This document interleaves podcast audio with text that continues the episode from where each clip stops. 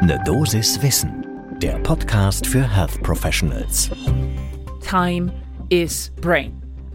Das kennen wir ja alle und man muss ganz klar sagen, davon habe ich natürlich mehr, wenn ich über eine Kontraindikation weniger nachdenken muss. Und damit guten Morgen und willkommen zu Ne Dosis Wissen. Mein Name ist Laura Weisenburger. Ich bin Ärztin und wissenschaftliche Redakteurin bei der Apothekenumschau. Und gemeinsam mit meinem Kollegen Dennis Ballwieser darf ich hier jeden Werktag ab sechs in der Früh über Themen sprechen, die Menschen im Gesundheitswesen besonders spannend finden. Heute ist Mittwoch, der 18. Januar 2022. Ein Podcast von gesundheithören.de und Apothekenumschau Pro.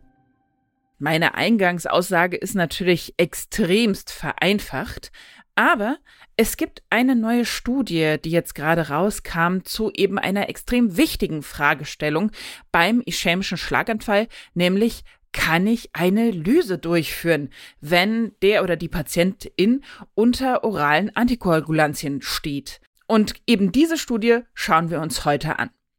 Und damit haben wir jetzt die richtige Gelegenheit für die erste Tasse Kaffee des Tages. Und dann starten wir mit dem Thema. Bisher war es ja immer so, dass wenn jemand eine Therapie bekommt mit direkten oralen Antikoagulantien, kurz genannt DOAC, also die Wirkstoffe Apixaban, Rivaroxaban und so weiter, und diese in den letzten 48 Stunden eingenommen hat, bevor die Symptome eines Schlaganfalls begangen, dann galt das als Kontraindikation, um eine Lyse durchzuführen. Wenn ich einen ischämischen Schlaganfall habe, natürlich. Befürchtung ist, Schrägstrich war immer, dass dann natürlich das Blutungsrisiko sich deutlich erhöhen könnte. Und Professor Matthias Endres, das ist unser Experte, mit dem wir für diese Folge gesprochen haben, sagt auch, ja, das ist natürlich eine vergleichsweise häufig vorkommende relevante Einschränkung für die Behandlung von Patientinnen und Patienten mit ischämischen Schlaganfällen. Denn natürlich haben relativ viele von diesen Betroffenen auch eine entsprechende Medikation. Und auch die Datenlage bestätigt diese Annahme.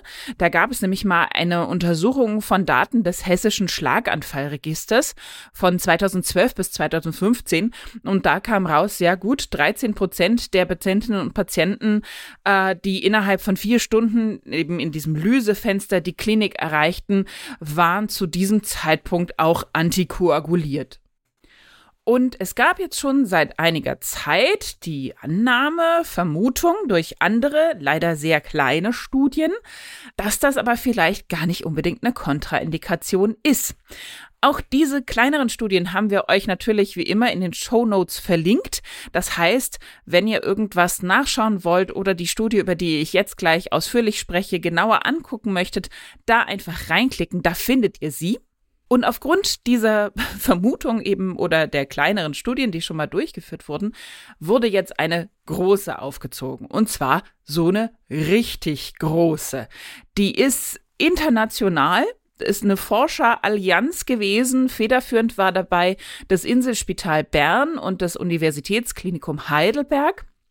Und erschienen ist sie jetzt gerade im JAMA Neurology. Und die Frage war ganz simpel, aber klar, ist das Blutungsrisiko bei einer Lysetherapie unter der Einnahme von Antikoagulantien wirklich erhöht. Und wie ich schon gesagt habe, die war diesmal gut groß. Es ist eine retrospektive Kohortenstudie, das heißt also, wir haben Daten, die im Nachhinein ausgewertet wurden insgesamt von über 33.000 Patientinnen und Patienten aus 64 Schlaganfallabteilungen, wirklich über die gesamte Welt verteilt, Europa, Asien, Australien, Neuseeland ist alles dabei. Und die haben natürlich alle eine intravenöse Thrombolyse erhalten. Und unter diesen 33.000, die das erhalten haben, waren mehr als 800, die in den letzten 48 Stunden vor dem Schlaganfall eben die oralen Antikoagulantien eingenommen hatten. Der Rest der Gruppe wurde als Kontrollprobanden hergenommen und primärer Endpunkt eben der Untersuchung war natürlich die symptomatische intrakraniale Blutung innerhalb von 36 Stunden nach der intravenösen Lyse. Und was war jetzt genau das Ergebnis? Die nicht adjustierte Hämorrhagierate unter diesen DOACs lag bei 2,5 Prozent und bei 4,1 Prozent sogar in der Kontrollgruppe. Das heißt also, die, die tatsächlich die Antikoagulantien genommen hatten, hatten weniger Blutungsproblematiken nach der Lyse. Dann wurde natürlich noch geschaut, okay, jetzt adjustieren wir das alles mal für Schlaganschwall, Schwere und so weiter und so fort. Und es blieb dabei, diejenigen, die die oralen Antikoagulantien eingenommen hatten, hatten nach wie vor eine geringere Wahrscheinlichkeit für die Entwicklung einer Hämorrhagie.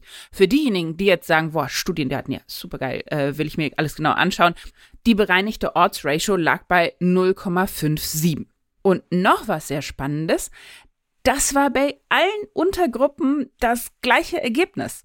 Also egal, ob jetzt die Betroffenen vorher einen sehr niedrigen DOAC-Blutspiegel hatten, sprich also da sehr viel Verstoffwechslung schon stattgefunden hatte und eigentlich die Wirkung gar nicht mehr so deutlich war von den Antikoagulantien, als auch diejenigen, die ein Antidot gegen die Antikoagulantien bekommen hatten, damit das neutralisiert wird. Auch da waren die Raten gleich.